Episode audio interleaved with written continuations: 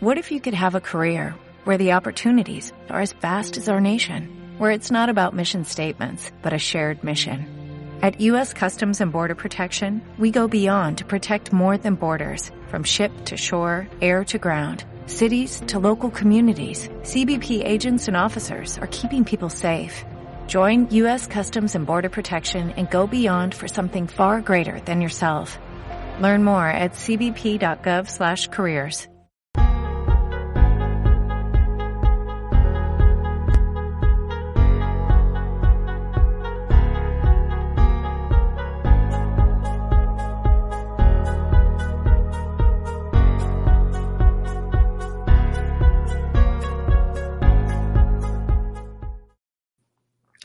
Muy buenas amigos y amigas de Spanish Libertarian, ¿cómo estáis? ¿Qué tal estáis pasando la tarde, la noche, el día? Bueno, ya sabemos esto de Internet, cada uno se lo mira desde donde, desde donde se lo mira. Seguimos con las entrevistas, seguimos con los directos y seguimos con la improvisación, que a mí, sinceramente, es de lo que más me gusta de la vida, que es conversar, conocer personas, saciar mi curiosidad y compartirlo con la gente, que si no, si no hubiera gente, ¿qué, ¿cuál sería el sentido de esto? Hoy tenemos una persona multidisciplinar, sé que a veces esta es una palabra un poco cliché, ¿no? Todo el mundo se, se posiciona como tal, pero creo que la persona de hoy lo es de verdad. Y si no, os miráis el link de su blog y otras historias que he dejado en la descripción. Por cierto, vamos a estar hablando poco y conociendo a Pau Ninja. Pau, ¿cómo estás? Buenas, pues es un placer estar aquí, Ignacio. Ya, ya había ganas de esta tarde porque llevo una semana un poquito libertarian, libertarian, un poco así. ¿Ah, sí? ¿Y eso? A ver, cuéntame. Bueno, nada, más que nada por la que se ha liado con temas también de, impuestos y estas cosas y entonces, uh, como siempre he dado así mi opinión un poco abiertamente al, al, sentido, pues, bueno, por Twitter también la gente se pone un poco con modo hate y estas cosas, y, pero bueno, si son nuestras opiniones tampoco viene mal de vez en cuando ir sacándolas, ¿no? Bueno, como dice el refrán, las opiniones son como los culos, cada uno tiene una. bueno, antes de entrar en materia, siempre hago la misma pregunta un poco protocolaria, pero creo que está bien, que es que por favor nos hables de ti. Si alguien no te conoce, a ver si nos puedes contar tu historia brevemente en la medida de lo posible, y luego iremos tocando varios temas, y si quieres también tocamos el tema libertarian o, hacia dónde nos lleva la conversación. Sí, lo que salga. Vale, pues cuando quieras. Ah, yo siempre tengo un poquito de problemas en este sentido porque, bueno, depende de dónde quieras enfocar la historia, ¿no? Todos tenemos una historia distinta dependiendo en qué temas nos enfocamos, ¿no? Yo el, pitch de Ascensor, pues puedo decir que, si tengo que decirlo en un minuto, pues tengo que decir, bueno, creo contenido en la red desde hace seis años, antes de una manera más anónima, más comercial, ahora de una manera, yo diría que un poquito más divulgativa, pero los que hacen ciencia de verdad y hacen divulgación de verdad, pues a me pisarían el cuello, ¿no? Si me escucharan diciendo esto, pero un poco de todos los temas que me interesan, pues ahora mismo estoy compartiendo todo lo que puedo a través de, la red creando contenido. Aparte de esto, me gustan mucho los negocios online, que es un poco lo que me ha llevado aquí, ¿no? El hecho de centrarme un poquito más en lo que es el marketing, el marketing online, pues es lo que me ha llegado a, llevado un poco a, crear un poco más de, audiencia, ¿no? A poder vivir de esto y de distintos otros negocios online. Ah, había, estaba trabajando en un almacén hace seis años, después dije, pues yo quiero hacer algo online, ¿no? Y después, pues, creé mi negocio ah, con páginas de afiliación, empecé así, ah, y después al ver un poco que, bueno, que hay que diversificar, al menos en los negocios online sí, en el tema de la inversión ya no, no diversifico, pues entonces dije, vale, pues tengo que probar otros tipos de negocio, ¿no? Y al final el tema de lo que es la marca personal, ¿no? Lo que dice la gente marca personal es lo que da una potencia y una... Siempre, como digo, pues hay maneras distintas de hacer las cosas, ¿no? Para destacar un poquito y es uh, o ser mejor o ser el primero o hacerlo diferente, ¿no? Yo supongo que he intentado ir más por la vertiente de hacerlo ligeramente diferente, al menos por mi estilo, y esa sería el pitch de ascensor, que supongo que sería un par de minutos diciendo lo que hago, que como ves tampoco es algo súper estructurado porque siempre tengo problemas diciendo mi historia o qué hago porque depende de dónde quieras coger. Bueno, si algo, como decía antes, eh, me estoy viendo aquí tu página, el blog multidisciplinar, y hablas de muchísimos temas y los negocios online es uno de ellos. A ver si podemos tocar luego otros. Pero centrémonos un poco en eso. Me gustaría que nos hablaras de lo que podría ser la curva de aprendizaje, ¿no? Porque parece que cuando uno quiere tener un estilo de vida alternativo, vamos a decir, o digitalizado, creo que da bastante vértigo. No sé si por poca información o por saturación de información, porque a veces el, spam que uno recibe es tan grande que dices, hostia, eh, no sabes discernir de quién te está vendiendo humo, quién está aportando valor. Un poco como, cómo lo hiciste tú para, para separar un poco lo que pudiera ser paja, entre comillas, y, y, lo que, y lo que te aportaba a ti y lo que te hizo crecer. Sí, a día de hoy creo que aún no he comprado ningún curso. lo que aprendí yo todo de marketing digital y estas cosas, creo que es muy similar a las personas que aprenden programación que vendría a ser, en vez de pillarte un curso de programación, dices, ostras, voy a programar esto. Vale, no sé hacer esto, lo busco en Google. En esta página web, en este foro, hay un montón de programadores y me dicen cómo hacerlo. Vale, ahora lo pruebo, vale, ahora me funciona, continúo con el código. Ostras, ¿esto cómo lo hago? Lo pongo aquí, no lo busco aquí. Es como un poco ir diseccionando, ¿no? En el caso de, en mi caso de las páginas de afiliación, pues, ostras, no tengo ni idea de hacer un blog. Ah, ¿Cómo lo hago? O sea, he encontrado esto del WordPress. Entonces, indagas ahí, ¿no? Vas como diseccionando a pedacito a pedacito, ¿no? Yo entiendo que los cursos tienen su sitio en el sentido de que no todo el mundo tiene la paciencia o... Bueno, yo creo que incluso el hecho de tener la paciencia para diseccionar es lo que te enseña después a que tu mente sea capaz de, separar muchas cosas, ¿no? Pero entiendo que el curso, un curso puede tener su sitio si es un curso de verdad de una persona que realmente lo ha vivido, ¿no? Porque como dices, hay mucho vendehumos y es esa persona que hace dinero vendiendo cursos que de cómo vive por internet um, después de vender cursos. Que claro, yo siempre me pregunto, ¿qué le vendió a la primera persona? De, uh, ostras, te voy a enseñar cómo vender de internet. Yo aún no lo estoy haciendo, pero gracias a ti voy a ser capaz de vender por internet y el hecho de que me hayas comprado mi curso va a ser verídico que lo hagas. Siempre me he preguntado, supongo que lo venden en masa, ¿no? No, no hay una primera persona, sino que hay unas 100 primeras personas primero. Uh, pero sí, la curva del aprendizaje yo diría que es un poco así, ¿no? La disección uh, de qué quiero hacer, un poco cuál es el medio con el que me siento cómodo, porque me encontré que, me gustaba mucho escribir y no escribo muy bien tampoco, o sea, hago muchas faltas de ortografía, pero sí que soy bastante directo, ¿no? Que después es lo que he utilizado para los guiones de, del podcast. Entonces, claro, después, e, esta curva de aprendizaje es también uh, poder permitirte a ti mismo ser muy mediocre durante mucho tiempo, ¿no? Porque sabes que lo vas a hacer muy mal, que vas a tener que buscar en Google estas líneas pequeñitas de código que no entiendes o estas cosas del marketing y, demás. Si decides no ir por la vía del curso, lógicamente yo cuando empecé pues no tenía un duro, o sea, estaba trabajando en un almacén mientras estudiaba uh, y claro, no quería gastarme mil euros en un curso, pero eso era el sueldo de todo un mes, ¿no? Entonces, pues la otra, la otra, la otra opción era simplemente dedicar tiempo en vez de dinero, ¿no? Hay estas dos opciones, pero sí, yo diría que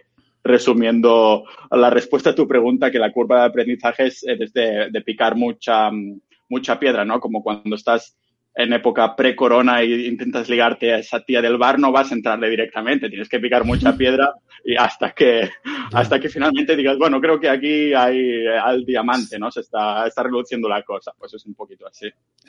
Ahora que mencionas esto del coronavirus, al final será como lo de antes de Cristo, después de Cristo, ¿no? Antes del coronavirus y después del coronavirus. ¿Cómo cambiado las cosas? Pero bueno, um, háblanos un poco de tu estilo de vida. Corrígeme si me equivoco. Entiendo que tú eres lo que se podría llamar como un, un nómada digital, ¿no? Sí, oficialmente creo que esta es la palabra técnica de chula guay. Sí, pero igualmente te digo que a medida que me he ido haciendo mayor, porque llevo ya seis años uh, viajando viviendo en distintos países he vivido montones, he visitado muchos más, uh, pero ya no, no llevo la cuenta porque es como, uh, es una lista de vanidad al fin y al cabo, ¿no? Uh, pero como digo, como más tiempo pasa, más me siento con estar en un sitio durante periodos largos de tiempo, ¿no? De, me gustaría tener dos o tres bases estables para todo el año y a partir de ahí a lo mejor hacer algún viajecito con algunos amigos y demás, pero estar en un sitio, pero oficialmente, claro, nómada digital en el sentido que no estás anclado en un solo sitio, ¿no? Me gustaría conectar eso con algo que tienes en tu blog, que es algo que me interesa a mí, no sé por qué, a veces estoy con los hobbies que no sé ni por qué me interesa, que es el tema del minimalismo. Porque sí que es verdad que también ahora es como un cliché, ¿no? Que se lleva ahí en, Silicon Valley de casas minis y no sé qué, no sé cuántos, pero, pero me parece un estilo de vida que casi te diría psicológica o filosóficamente me parece liberador. Y creo que en tu caso, de siendo un nómada digital, no es que sea una necesidad, hay una opción, sino que casi es una necesidad, ¿no? Cuéntanos a ver un poco qué es esto del minimalismo y cómo lo has adaptado a tu vida, Pau. Ah, bueno, como puedes ver en estos estantes de detrás mío no hay absolutamente nada. Ah, está totalmente, la habitación esta está vacía. Bueno, tengo aún cosas en la maleta que tengo que sacar, pero es un poco la liberación, ¿no? Antes ah, viajaba el año pasado estuve viajando solo con una mochilita que tengo aquí y el hecho de enrollar ahí las, las camisetas, ¿no? Claro, tienes que seguir el verano porque en invierno no es tan, no es tan asequible, ¿no? la ropa de invierno ocupa muchísimo, por lo que es el verano ah, lo puedes enrollar ahí como un churro y, es una sensación enorme el hecho de poder ir a distintos sitios y, y llevar solo la mochila, no preocuparte de una maleta, saber que lo tienes todo lo que importa contigo, ¿no? Porque esto es una de las cosas del minimalismo, ¿no? Considerar qué te importa y qué es útil, ¿no? Ah, porque, claro, podrías decir que una cosa te importa porque tienes emociones atadas a ese objeto, ah, pero realmente, ah, si ese objeto lo dejas en un sitio durante semanas y tú te vas a vivir a otro, sitio, no es que te vengan recuerdos de ese objeto, tal vez, tal vez te, te vengan recuerdos de los recuerdos que te proporciona ese objeto, pero no el objeto en sí, ¿no? Entonces yo creo que es como un tercero que no pinta nada ahí, ¿no? Los recuerdos los tienes tú y eso de estar emocionalmente atado a, una cosa en específica, pues me parece que es como que los llevas encima, ¿no? Psicológicamente. Y como te decía, tantos, ya sea viajando, pero también viviendo en un sitio físico durante más tiempo, ¿no? El hecho de tener menos, menos cosas, pues es como, es una sensación difícil de explicar para, para ser. Pero igualmente, aparte de esto, también hay lo que es una parte del minimalismo, minimalismo financiero, en el sentido de que no, no terminas gastando con patrañas, ¿no? Es más Bitcoin que después puedo comprar, como decía en el podcast de hace un par de días. Y, y pues el hecho de tener seis camisetas, ah, seis ah, pares de ropa interior y lo que sea, pues entonces lo tienes como todo muy controlado, ¿no? Sabes que no vas a gastar patrañas, no te vas de tiendas de shopping o cosas de estas. Y, yo, yo creo que es más que nada por la mente, ¿no? Para decir, no para decir que eres minimalista, porque al fin y al cabo es una manera, una etiqueta que va bien para describir algo, pero yo no lo voy diciendo por ahí, ¿no? Tampoco al fin y al cabo. Si las chicas que eh, voy a un café aquí desde hace semanas, ¿no? Desde hace meses, y claro, al, final, pues al cabo de unos meses te dicen, oye, veo que siempre llevas la misma ropa. Y digo, ya, es que solo tengo seis, o sea, uno de cada, una camiseta cada día y el, domingo es el día de hacer la colada. Estoy en bolas por casa o con los sweatpants o algo así y ya está, ¿no? O sea, yo creo que es liberación psicológica. A mí lo que me interesa de este tema es que me da la sensación que tú y yo somos bastante capitalistas, creo, o, o pro-liberal y a veces asocia el capitalismo como consumo, acumulación y demás. Y es que es casi al contrario, es, es ahorrar y elegir exactamente en lo que uno quiere invertir energía. Y casi te diría algo que puede sonar como budista, que también es un desapego a lo, a lo material. Sí, totalmente de acuerdo. yo creo que no tiene nada, a mí, yo te lo digo sinceramente, a mí me gusta el dinero, o sea, me gusta ver dinero en la cuenta. O sea, yo sería un mentiroso si te dijera, Buah, a mí el dinero no me importa para nada. No, sí que me importa bastante. Lo que pasa que al fin y al cabo después decidimos cómo lo gastamos, ¿no? Ah, dependerá de ti si lo gastas para tener una vida que te proporcione a ti más felicidad o los de a tu alrededor incluso, o incluso a personas que no conoces porque te gusta sentirte bien cuando lo das a alguien, ah, pues cada uno es libre de hacer lo que sea, ¿no? Y precisamente de esto, esto que comentabas, ¿no? libertad. O sea, es la palabra que yo siempre andaba buscando desde hace años, ¿no? Y el dinero es una herramienta buenísima para tener el máximo de libertad posible. Y, Totalmente. es como lo, lo enfoco yo también. Me da muy bien que toques este tema porque es lo, de lo siguiente que quería hablar. Has mencionado antes Bitcoin. Si quieres hablemos de Bitcoin o, de otras inversiones, que yo creo que un poco también está relacionado con, con ese, este estilo de vida que, que llevas tú, bastante frugal, no atado a nada, pero también sólido en lo que sería la parte del ahorro y la, y la rentabilidad. ¿Desde cuándo invertiste en esta criptomoneda y por qué? Sí, el primer Bitcoin entero que compré Ah, fue en junio del año pasado. Tenía antes un poquito, pero no fue en junio que entonces dije, eh, estaba 8.000 euros más o menos. Y dije, mm.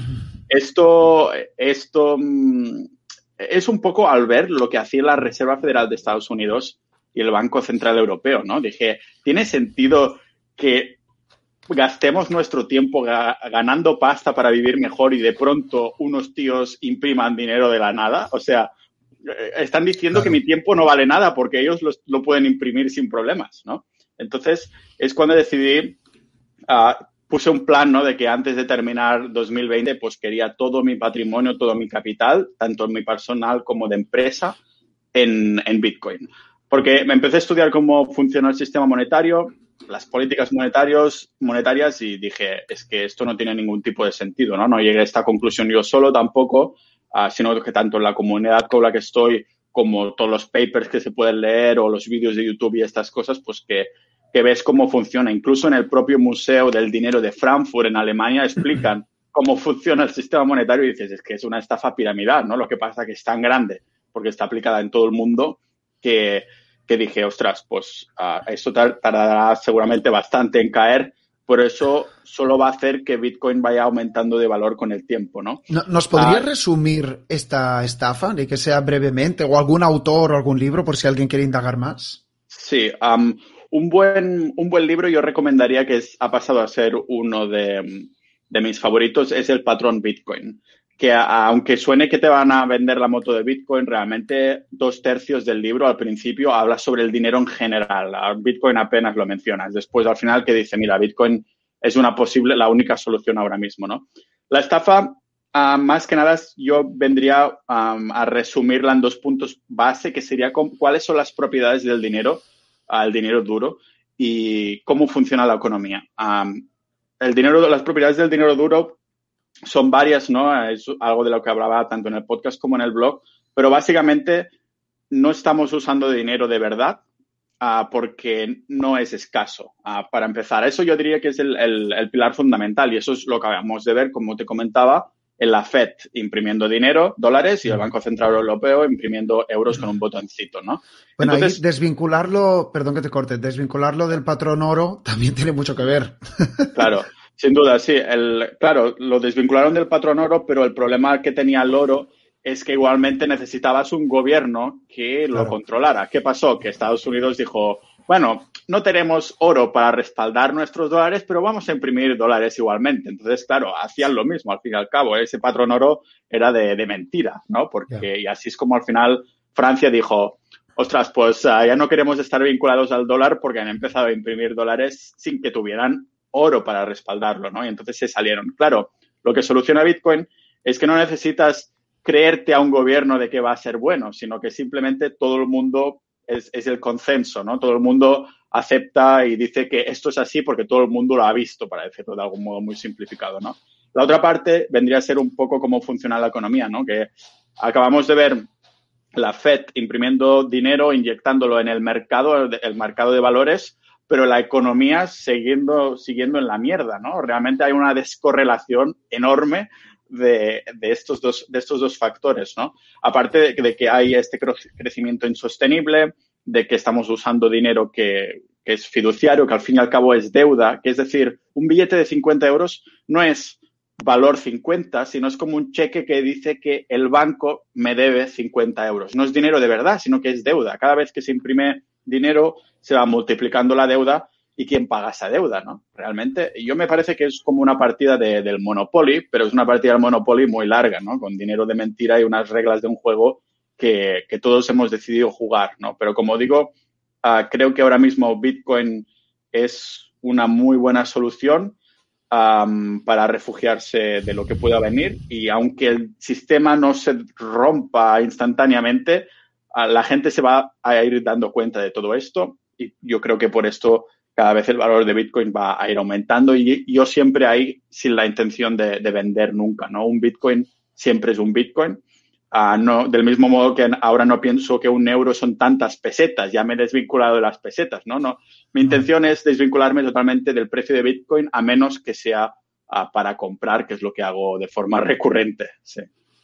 Claro, al final lo que importa es el poder de compra. Solo inciso con lo que tú dices. Hay un autor liberal que se llama Huerta de Soto, no sé si lo conoces. él, tiene, él tiene un vídeo mítico que el tío pilla un billete, siempre le hacía una vez al año con los alumnos, pilla un billete de 10 euros y entonces delante de la cara lo rompía y decía, ¿lo veis? Esto, esto no es nada, ¿sabes? Y se quedaron los alumnos de economía, no sé si era el primer día de clase o algo así, se quedaron un poco, y bueno, luego lo que decía, pues es un poco en resumen lo que tú has dicho. Pero vamos a aterrizar todo esto que has dicho. Entonces, a mí también me gusta Bitcoin y yo tengo por ahí también un poco porque, porque el olfato pues me decía que, bueno, resumidas cuentas lo que tú acabas de compartir con nosotros. Pero claro, no sé si desde Estonia hay más facilidades para eso, porque claro, yo puedo tener todo el Bitcoin del mundo, pero si, uh, no sé, me quiero comprar un coche, una casa o una operación quirúrgica, como lo de se puede, se tiene que declarar, se tienen que pagar los impuestos, esto puede ser un acuerdo mutuo, porque yo creo que a día de hoy, como venimos en España, ni queriendo, yo podría pagar, comprar una casa, por ejemplo, con Bitcoin, porque al final hay que pasar por el fisco. Totalmente.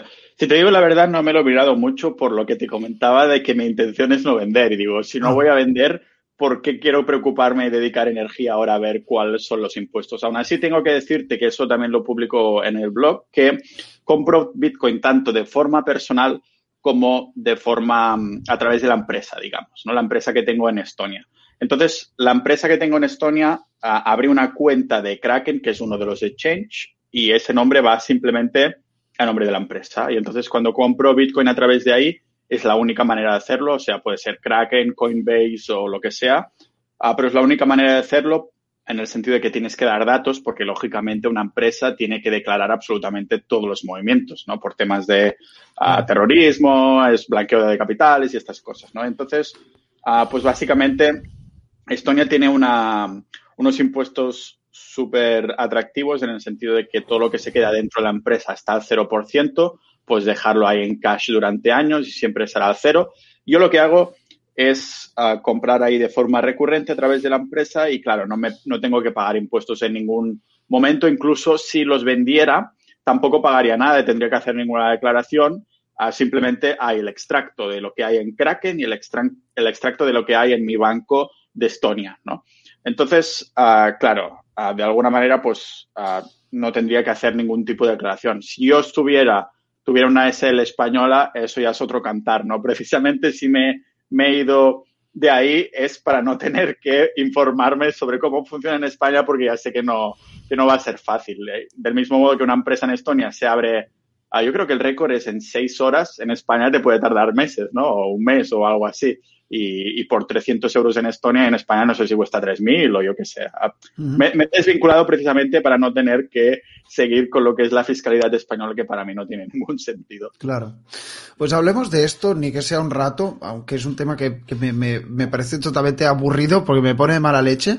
Pero tú que te has ido de, tú que te has ido de España, el otro día hablé con Víctor, que sé que también tuvisteis una conversación.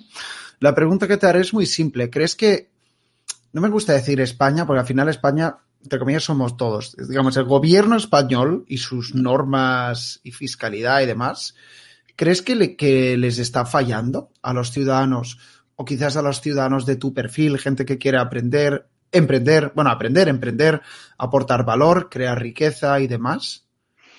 Sí, yo creo que no les importa demasiado, aunque se están tirando se están disparando en el pie como, como el, hermano del rey o algo así.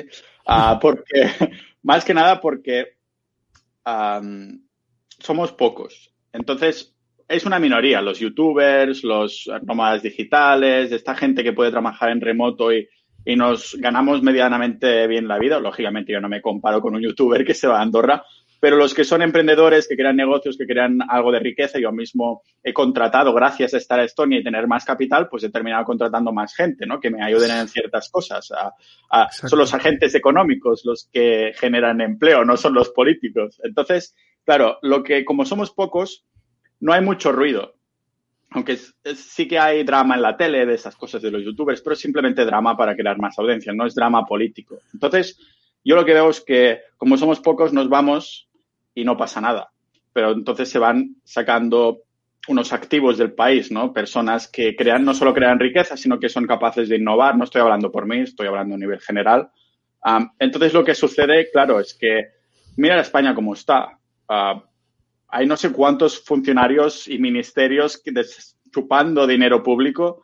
Habría que, o sea, había que hacer un lavado de cara completo que yo creo que no se puede hacer a nivel político porque los políticos solo miran a cuatro años, a una legislatura y después intentan sacar otra y solo hacen eso, ¿no? Un poco aprietan al principio, o sea, aprietan al final para que los vuelvan a votar, los vuelvan a votar, aprietan al final y así, ¿no? Entonces yo creo que debería haber un cambio a nivel cultural que no va a suceder, porque los cambios culturales a la mentalidad, de la gente no es ni mucho menos sencillo, ¿no? Yo creo que España como país está quebrado, simplemente pues se aguanta por lo que se aguanta, pero está quebrado uh, de una mala manera porque mm, es que no, no acabo de ver, es un poco lo que comentábamos antes del, del sistema monetario y dices, esto caerá. Yo creo que España ya está medio caída, pero se aguantan un poco así con, con los medios, ¿no? Diciendo cómo van las cosas, de políticas por aquí, políticas por allá, pero si miras los números, eh, la, el la deuda que hay, o sea, el número de funcionarios que hay, que tenemos el, somos el doble de habitantes que Alemania, pero ahí me parece que tienen como la mitad de políticos que en España. O sea, realmente no hay eficiencia haciendo las cosas tampoco, ¿no?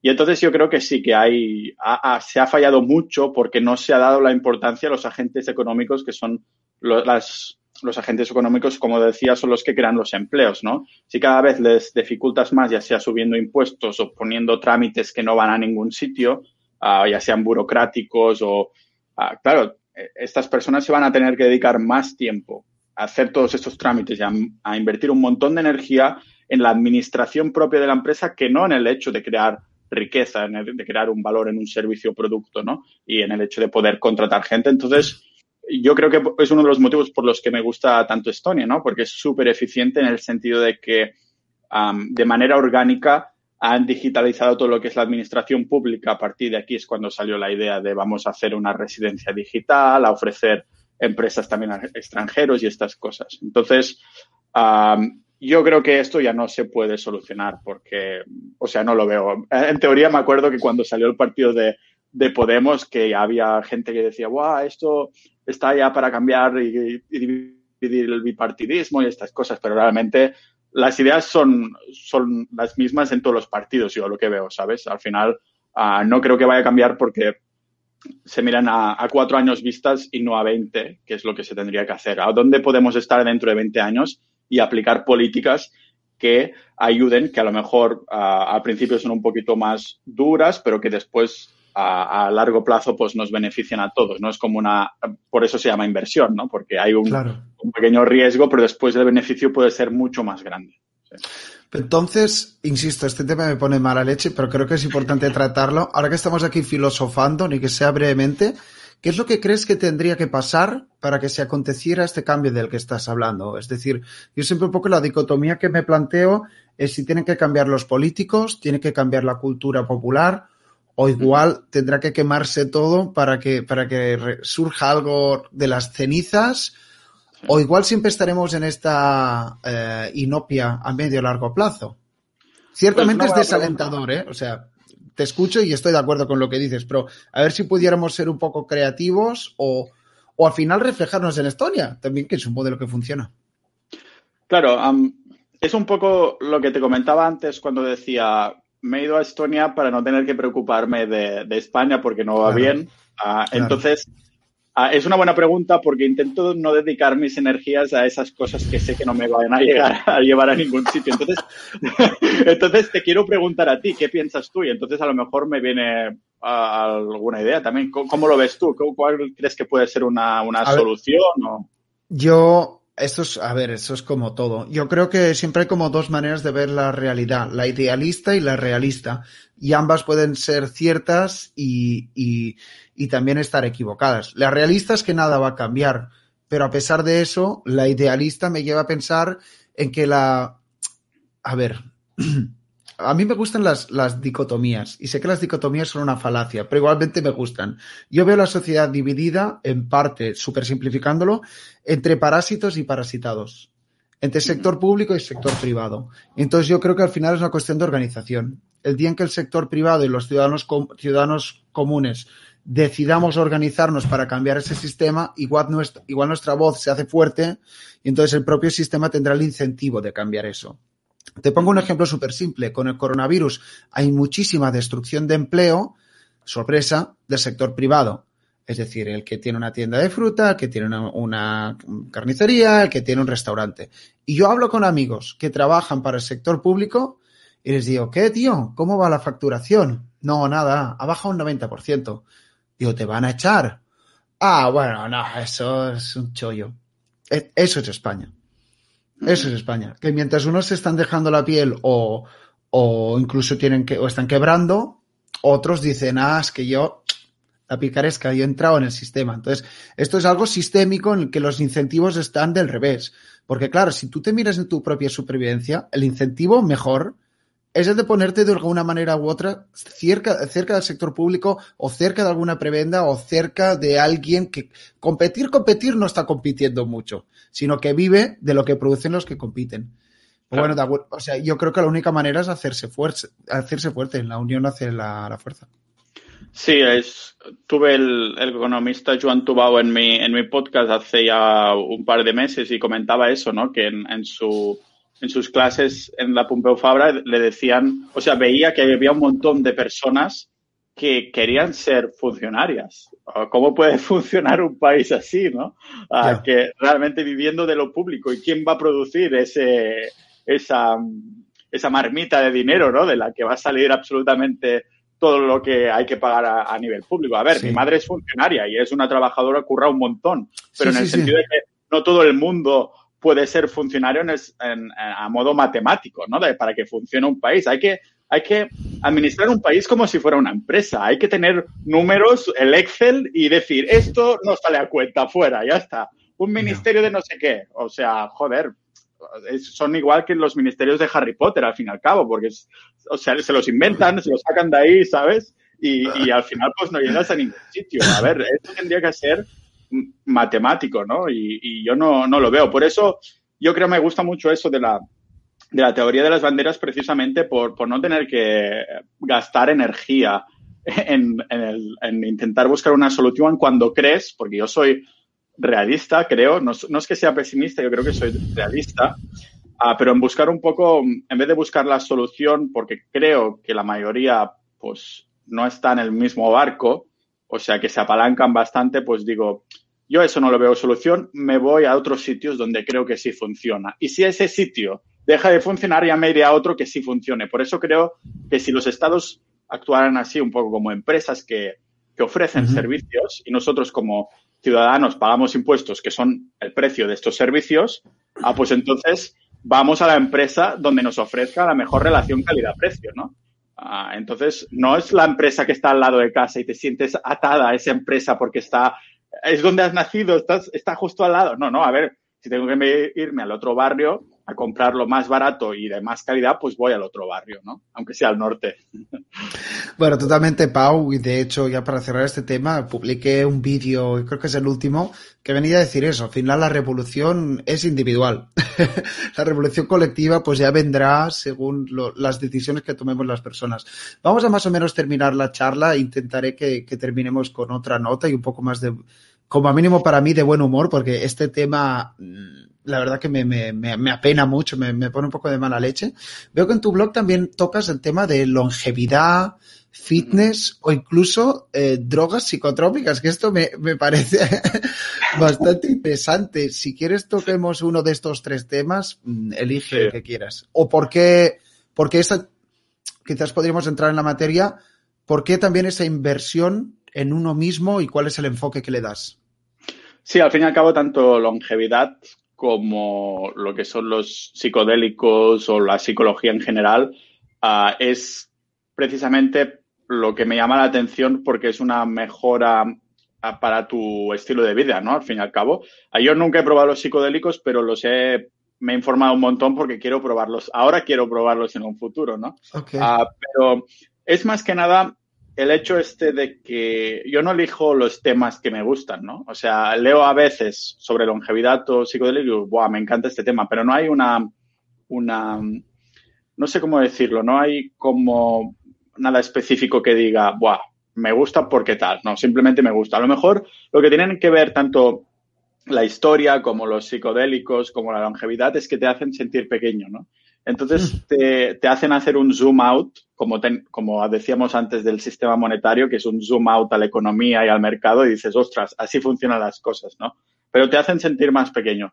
Y entonces, todo lo que sea hacerte sentir más pequeño, hacer un zoom out, ver las cosas de una perspectiva lejana, pues te pone en una situación que hay menos ego, creo yo. Y yo creo, creo que todos los humanos, al menos en, en Occidente, sufrimos bastante de, ego en el sentido de que de esa imagen que creemos tener de nosotros mismos o que creemos que los otros tienen de nosotros mismos y que intentamos potenciar de alguna manera, ¿no?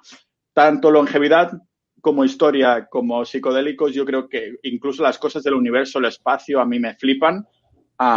y yo creo que es un poco que cuando leo me olvido un poquito de mí en general, ¿no? Digo, ostras, ah, pienso en otros planetas, ¿no? Pienso en una vida súper larga gracias a la biología o en estos, en las células y, estas cosas, ¿no? Que digo, ostras, realmente yo no importo nada en este mundo, ¿no? Y pareces muy pesimista, aunque querías terminar con un, con un positivismo, pero yo creo que eso es positivo, ¿no? Porque cuando te das cuenta que no importas nada, entonces puedes hacerlo todo, ¿no? Es un, un poco porque estos temas me interesan tanto. Bueno, es interesante, yo comparto también algo así. Es liberador a veces constatar que la, la vida no tiene sentido. Sí, exacto. Exacto. Es, un poco como lo planteas tú. Eres tú el que pone la nota pesimista, no yo, ¿eh? No, no, no, al contrario. Se me parece liberador porque, porque la, absurdidad es tan, es tal que estabas aquí flotando en el universo que también te permite decir, bueno, pues voy a probar cualquier cosa. O sea, no voy a intentar saltar de un avión sin un paracaídas, ¿no? Porque eso es absurdo. Pero se puede encontrar un, un estilo de vida particular y diferente y fuera del sistema como es el tuyo. Y mira, me va muy bien, me prometo a mí mismo que las charlas no serán muy largas, llevamos 35 minutos, así que voy a hacerte la última pregunta. Espero, igual luego me surge una más, que siempre termino las entrevistas igual, que es a ver si pudiéramos terminar con un consejo. Alguien que de alguna manera quisiera tener un estilo de vida similar al tuyo, o alguien que haya llegado hasta aquí a lo largo de la entrevista y diga, hostia, me resuena lo que me ha dicho Pau. ¿Qué consejo podrías darle desde, desde tu experiencia?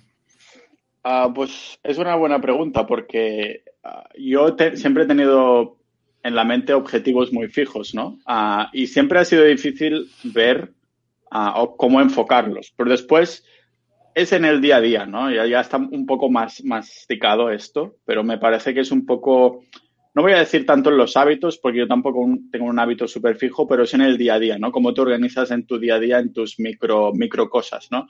Si dices, venga, voy a grabar, que sé, últimamente como estoy a tope con el podcast, pues voy a escribir dos mil palabras cada día, pues al final del año estos son un montón, cientos de miles de palabras, ¿no? O sea que todo lo pequeño suma y, y cuesta muchísimo verlo porque queremos ese, esa cosa ya, ¿no? Lo queremos ya hecho ahí es un poco de crear hábitos que te gusten en encontrarte en un medio. Sobre todo yo lo del medio me gusta bastante. Últimamente me he dado cuenta que tanto lo que es audio como escritura me gusta más que, por ejemplo, el vídeo o, u otras cosas así, ¿no? Entonces, estar en un medio que te pueda sumergir sin importarte tanto el largo plazo, pero el cortito, largo, mm, un cortito plazo, si, si es una palabra que exista, pues yo diría un poco sumergirse en algún medio que, le guste a la gente, ¿no? Y yo creo que lo del estilo de vida es un subproducto de lo que haces en tu día a día, ¿no? Si en tu día a día haces cosas que pues enfocan un poco a un estilo de vida, ya sea para tener un negocio online